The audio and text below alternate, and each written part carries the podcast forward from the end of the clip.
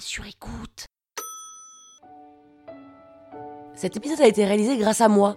Et oui, j'ai fouillé dans mon cerveau, trouvé une idée, écrit l'histoire, raconté l'histoire sur un enregistreur, monté l'épisode sur un logiciel et je l'ai chargé sur mon hébergeur en mettant une petite description.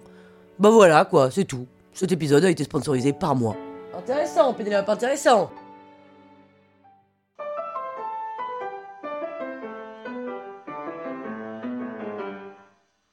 Salut les arnaqueurs, c'est Pénélope Boeuf, et comme la vie est une fête, vous pouvez même m'appeler Pépette.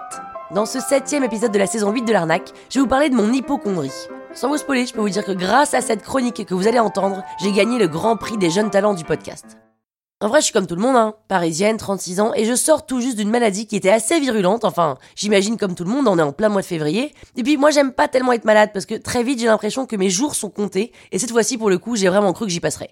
Je me suis levé un matin, et là, festival. Courbature, frisson, j'ai froid, je transpire, j'ai pas faim, ce qui arrive jamais. J'ai l'énergie d'un loukoum, ce qui arrive jamais. J'ai envie de dormir toute la journée, ce qui arrive jamais. Non, je suis de toute évidence en train d'attraper un cancer du cerveau. Donc je fonce à la pharmacie. Bonjour, écoutez, je suis vraiment pas bien, j'ai les naseaux qui me rentrent dans le cerveau, je vois double, ma tête est en train de se fissurer de l'intérieur, je me demande si je suis pas en train de contracter un cancer, est-ce que vous auriez quelque chose d'efficace? Calmez-vous, mademoiselle, je crois simplement que vous avez une petite grippe.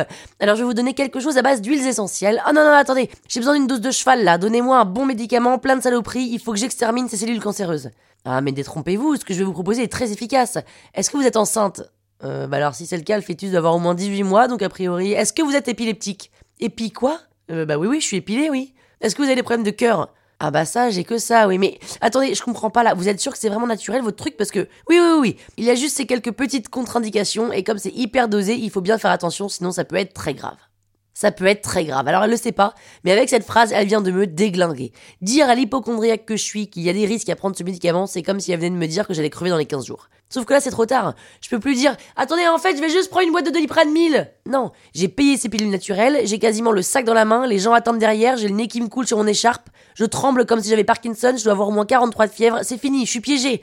Et donc maintenant, je dois vérifier que je suis pas enceinte, ni épileptique, ni cardiaque. Donc j'appelle ma mère. Maman, question, est-ce que j'ai déjà fait une crise d'épilepsie? Bah depuis quand tu sais ce que c'est? Non bah je sais pas tellement ce que c'est, mais je crois que c'est grave. Potentiellement, j'aurais pu en faire une un jour? Oui oui, Pénélope, enfin autant que t'aurais pu être un garçon. Euh, d'accord. Mais j'ai jamais eu de problème de cœur quand j'étais petite. Non, je crois pas. Maman, tu crois pas ou t'es sûre? Tu me fatigues, Pénélope. Non mais attends, c'est hyper important. Est-ce que tu m'as déjà emmené voir un cardiologue, par exemple? Non, pourquoi? Tu dois y aller? Non, non, non. Quoi? Pourquoi? Tu crois qu'il faut que j'y aille? Tu me gonfles, Pénélope. Allez, je te laisse, y a ton père qui m'appelle. Ok, bon, bah alors maintenant il me reste plus qu'à vérifier que je ne suis pas enceinte. A priori, y a pas de risque, hein, mais on sait jamais. C'est filou ces petits machins. Une cuvée de toilette publique mal lavée et bim, vous vous retrouvez enceinte d'un inconnu et là c'est l'engrenage. Vous avez laissé pilule magique, crise d'épilepsie, hôpital, paralysie, votre bébé est né prématuré et vous venez de foutre votre vie en l'air à cause d'une pilule à base d'huile essentielle pour une simple grippe. Faut se méfier, hein, ça va vite. Donc je vais dans une autre pharmacie.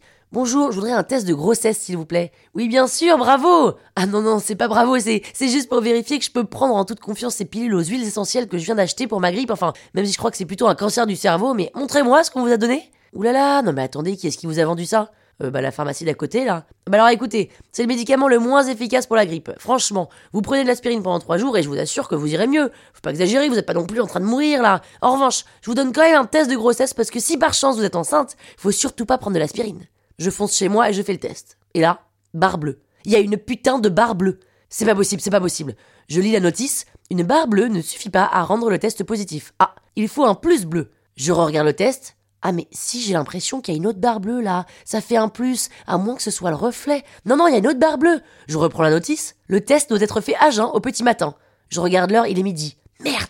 Je fonce au laboratoire d'analyse et me fais faire une prise de sang. Le médecin me dit que je pourrais récupérer les résultats dans 4 heures et me souhaite une bonne journée. Et au moment de partir, il me dit Mademoiselle Mademoiselle Euh, oui? Vous avez une tache de sang derrière les fesses. Quoi? Je crois que vous n'êtes pas enceinte. Mais. Et si jamais je fais un déni? Ce sera de toute façon trop tard pour faire quoi que ce soit.